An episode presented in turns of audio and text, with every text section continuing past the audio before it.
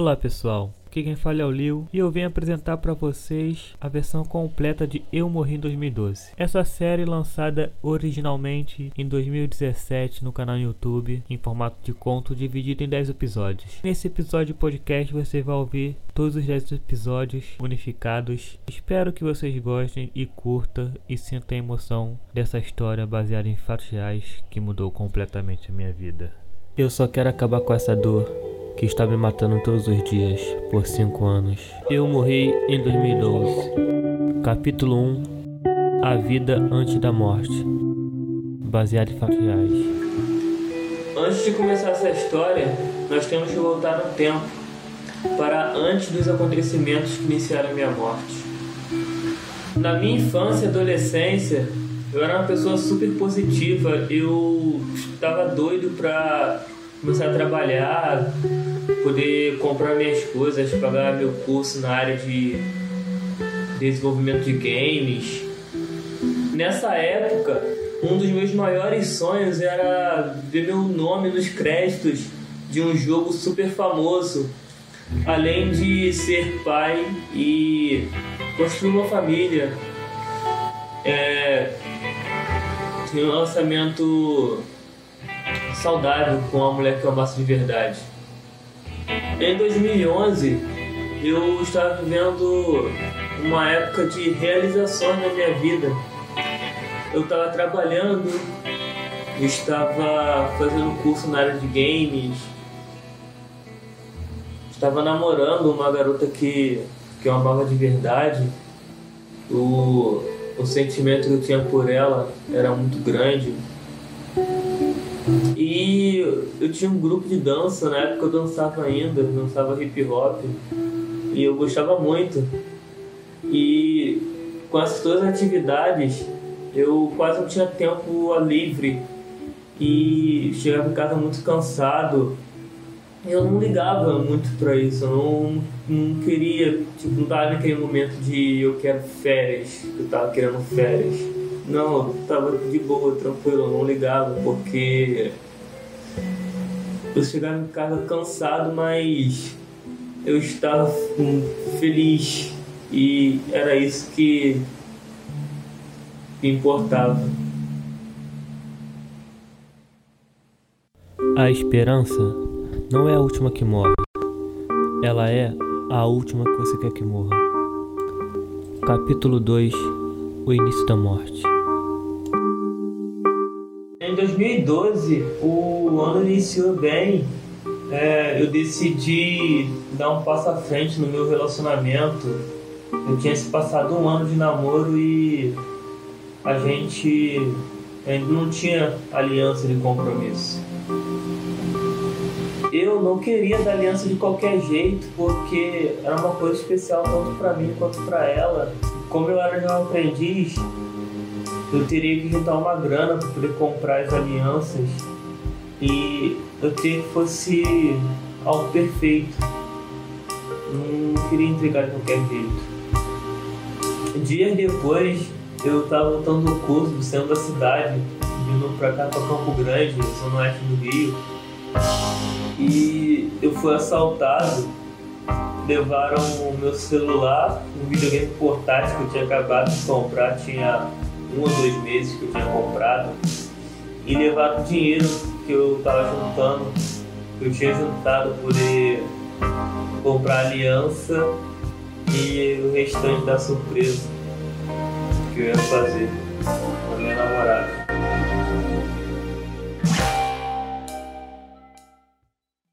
Todo mundo fala, você ainda vai achar a pessoa certa.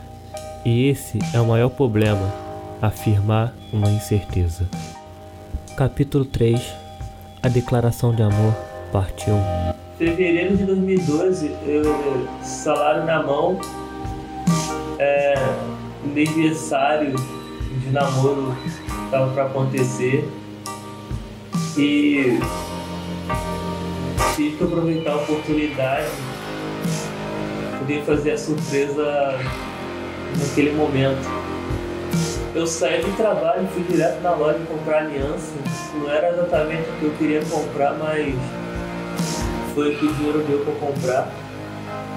Mas eu tive uma ideia que, mesmo com pouco dinheiro, eu queria tornar aquela experiência inesquecível. Ela também era jovem aprendiz, só que de uma empresa diferente da minha. Mas o curso que a gente fazia aos sábados era no mesmo lugar, em sala diferente.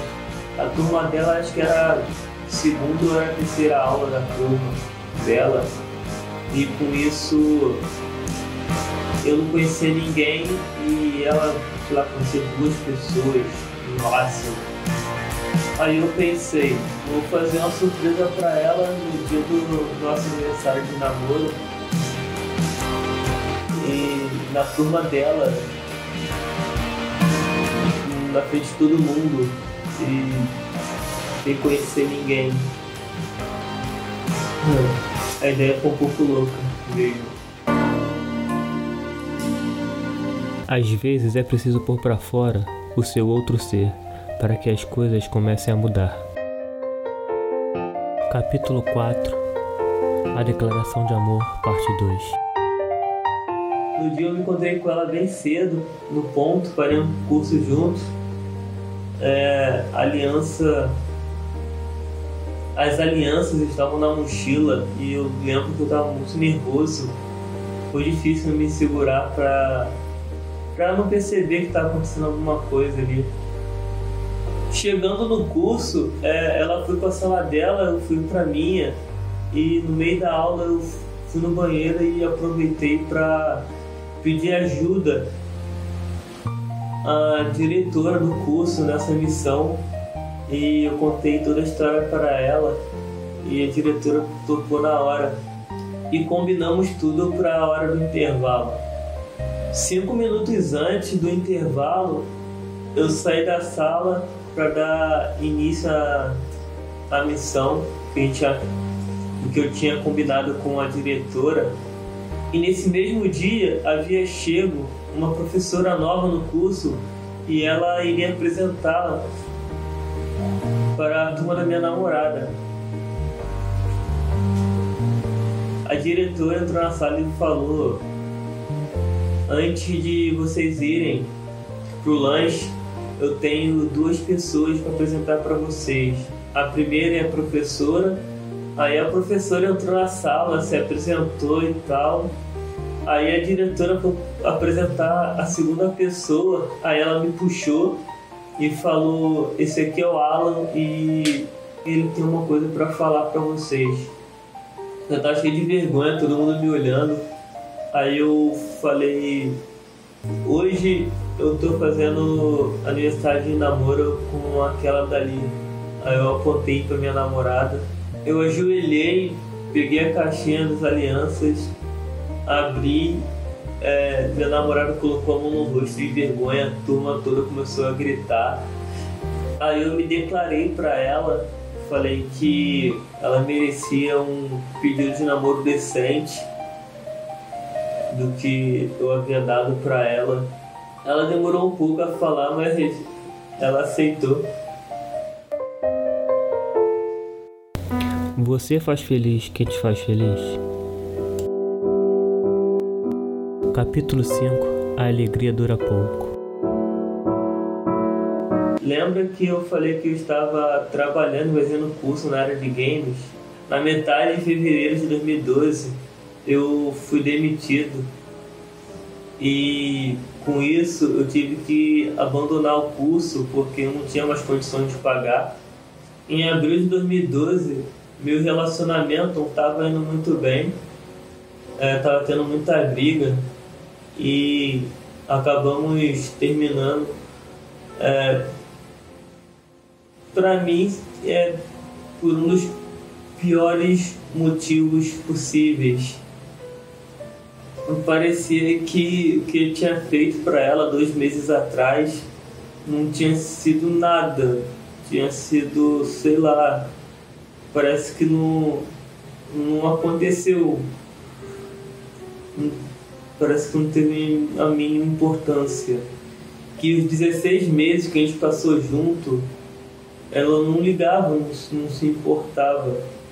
Mesmo com o término, parecia que ainda existia sentimentos entre a gente. Eu falo por mim que eu ainda amava ela, mas no término, no início, é quase, quase nunca o elo se desgruda assim de vez. Sempre tem uma recaída, alguma coisa assim, e comigo não foi diferente. Houveram recaídas e muitas brigas também. É, era o meu primeiro namoro sério, eu tinha muito que aprender ainda. Foi então que em junho aconteceu uma coisa que mudou toda a história. A sociedade impõe que você seja feliz sempre, e se não tiver, está errado. Capítulo 6 A merda estava feita. Em junho de 2012, precisamente no meu aniversário, eu tive outra recaída. Meus desejos falavam que eu merecia é, desfrutar daquele presente. Como eu não estava preparado para aquela situação, eu acabei não me prevenindo e um mês depois ela falou que estava grávida de mim. Eu fiquei em choque porque eu estava prestes a realizar um dos meus sonhos de ser pai e eu estava com medo da responsabilidade que iria vir para mim assim do nada, porque eu não esperava esse tipo de responsabilidade no momento. E eu estava um pouco frustrado também comigo mesmo, porque eu não pude. Como é que eu pude arrumar um filho eu tinha condições de sustentar, eu estava trabalhando. É, eu só sei que eu me lembro que quando ela me falou, eu deitei no chão e, e fiquei parado. Não me mexia, não sabia o que fazer. Mesmo é, com essa situação, é, eu ainda não me sentia bem. Tipo, eu não queria voltar para ela porque uh, eu não me sentia mais bem com ela. E eu tava um pouco triste com isso também, porque eu não estaria com a mãe do meu filho. Passou um tempo, uns dias, e ela me pedindo para voltar e eu não queria. Ela começou a me ameaçar falando que queria abortar se eu não voltasse para ela. Ela falou isso algumas vezes. Ela sabia que meu maior sonho era ter um filho. Você dá uma nova chance pro seu coração. Mas quem dá uma chance para você? Capítulo 7 O outro. Dias depois eu, eu descobri que ela estava com outro há uns dois meses. É. Ela já estava com ele quando engravidou. É lógico que, que eu pensei que esse filho poderia não ser meu. Eu acho que qualquer pessoa iria pensar isso também. Aí eu fui conversar com ela para saber dela se o filho era realmente meu, já que ela estava com outro. E eu queria saber também que, quem era esse outro. E o que eu descobri que esse moleque já. Ele fazia algumas merdas e, e falaram pra mim que eu tinha, tinha passagem pela polícia, já tinha sido preso, alguma coisa assim. E foi aí que a ideia do DNA fixou na minha cabeça, porque era óbvio. Entre eu e esse cara, ela iria escolher a mim para ser pai do filho dela. Existem várias formas de se estar morto, mas nem em todas o corpo está em óbito. Capítulo 8 Depressão Nesse período, eu estava com princípio de depressão. Eu quase não saía da cama, eu só sabia pensar em tudo que estava acontecendo na minha vida e chorar. Lá fora, estava ela falando para todo mundo que, que ela estava grávida de mim e eu não queria assumir a criança. E como eu não saía de casa, as pessoas só escutavam a história dela e todo mundo acreditava. Bem, o, o malvado da história estava sendo eu. Ela me ligava, me mandava mensagem, eu não respondia porque eu estava com raiva das coisas que ela estava fazendo, espalhando de mim. E quando o atual dela via meu nome no celular dela, ela falava que eu que estava ligando para ela e perturbando ela. E às vezes que eu ia na rua e esse atual dela me via na rua, ele me ameaçava falando para não chegar perto nem dela nem da criança, porque ele que iria assumir o bebê. E, cara, eu, eu só consegui, tipo, eu conseguia pensar em eu não, eu não fiz nada. E se a criança era realmente meu filho, é, eu estava sendo ameaçada para não ver o meu filho, sendo que eu não fiz nada.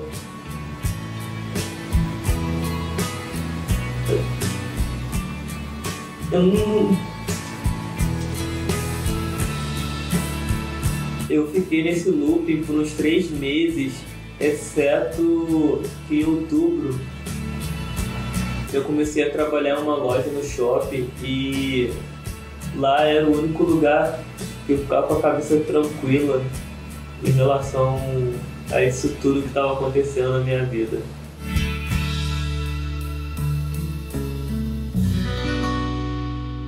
Se coisas ruins não acontecessem, seria um sonho e não a realidade. Capítulo 9 Algo Sobrenatural Em dezembro de 2012 aconteceu uma das coisas mais bizarras da minha vida. Eu estava trabalhando, estava um dia tranquilo na loja e eu recebi uma ligação.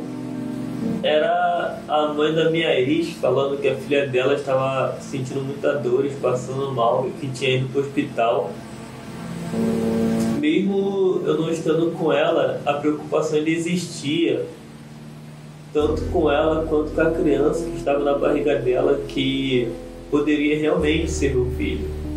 30 minutos depois, a mãe dela liga falando que ela tinha ido passar de parto, ela estava grávida só seis meses, então seria prematuro, enquanto a mãe dela falava, eu só conseguia pensar em, em você pai, você pai, vou realizar meu sonho. E quando eu desligou a ligação, houve um apagão no shopping todo que eu trabalhava. Logo assim que desligou, a luz apagou. O apagão no shopping durou dois minutos apenas. Logo depois voltou tudo ao normal. Bem, quase tudo.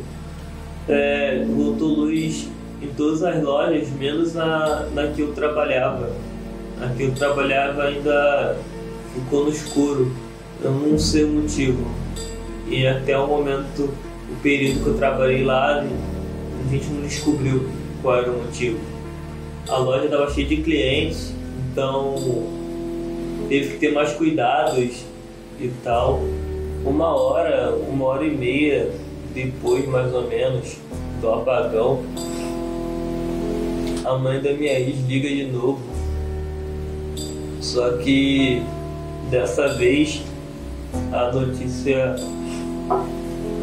não era muito boa. É, a minha não estava muito bem, teve uma complicação no parto e ela iria ficar internada por um tempo. E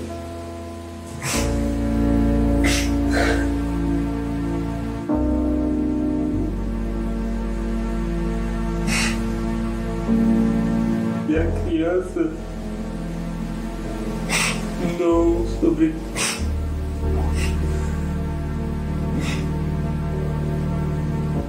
e a criança não sobreviveu. Meu filho havia morrido.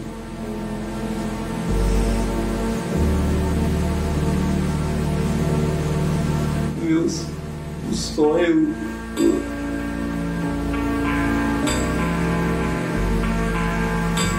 eu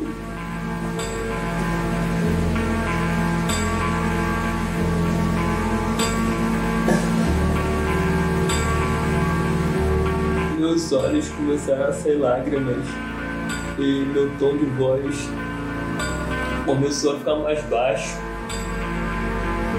Quando eu desliguei o telefone, já estava arriado no chão já. A luz da loja que eu trabalhava voltou. A única coisa que eu pensei em fazer foi sair dali pra ninguém me ver chorando ali sentado no meio do chão da loja. Sair correndo pro banheiro, jogar uma água no rosto. Hoje, dia 17 de dezembro de 2017, eu digo adeus. Capítulo final: A morte. Depois de me recuperar, é, eu preferi continuar trabalhando, mesmo com todo mundo falando para eu embora, com meu chefe me liberando, porque eu ainda estava um pouco em choque em relação a tudo que sobre o que tinha acontecido e eu não sabia o que fazer sobre meu filho, sobre essa morte. Nunca precisei cuidar da morte de ninguém. Saindo do trabalho, eu fui atrás de mais notícias da minha ex e eu descobri que ela realmente ficou muito mal, a gravidez foi de alto risco.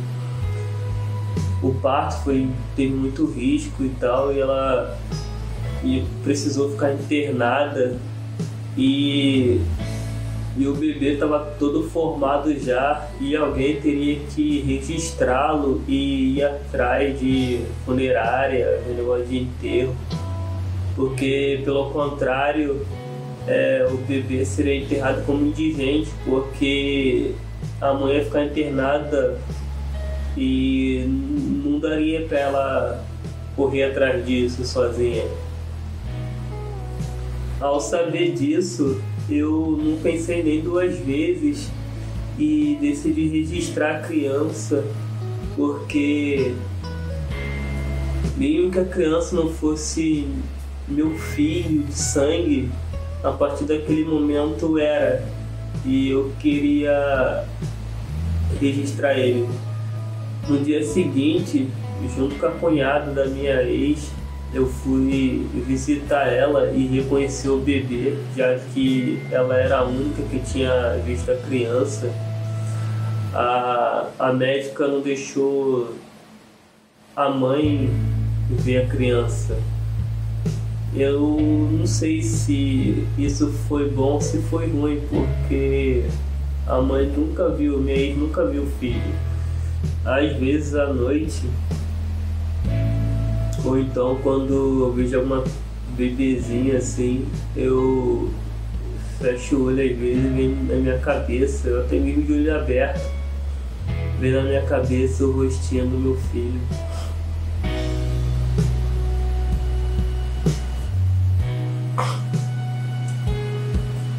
Meu filho estava com quase 2 quilos já, só precisava realmente ganhar peso. Saindo do hospital, fui direto na funerária contratar o serviço. E o enterro foi marcado para o dia seguinte.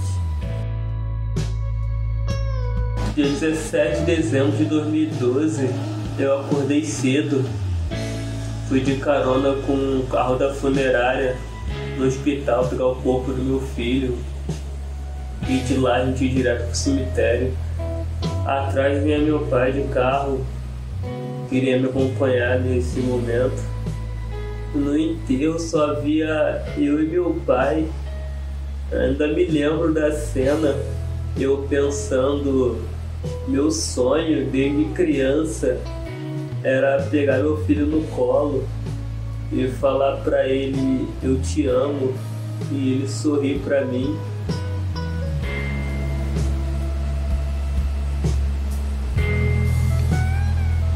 O que estava acontecendo era eu chorando muito, carregando um caixão nos meus braços, com meu filho dentro e levando para a sepultura. E foi nesse dia que eu declarei a minha morte.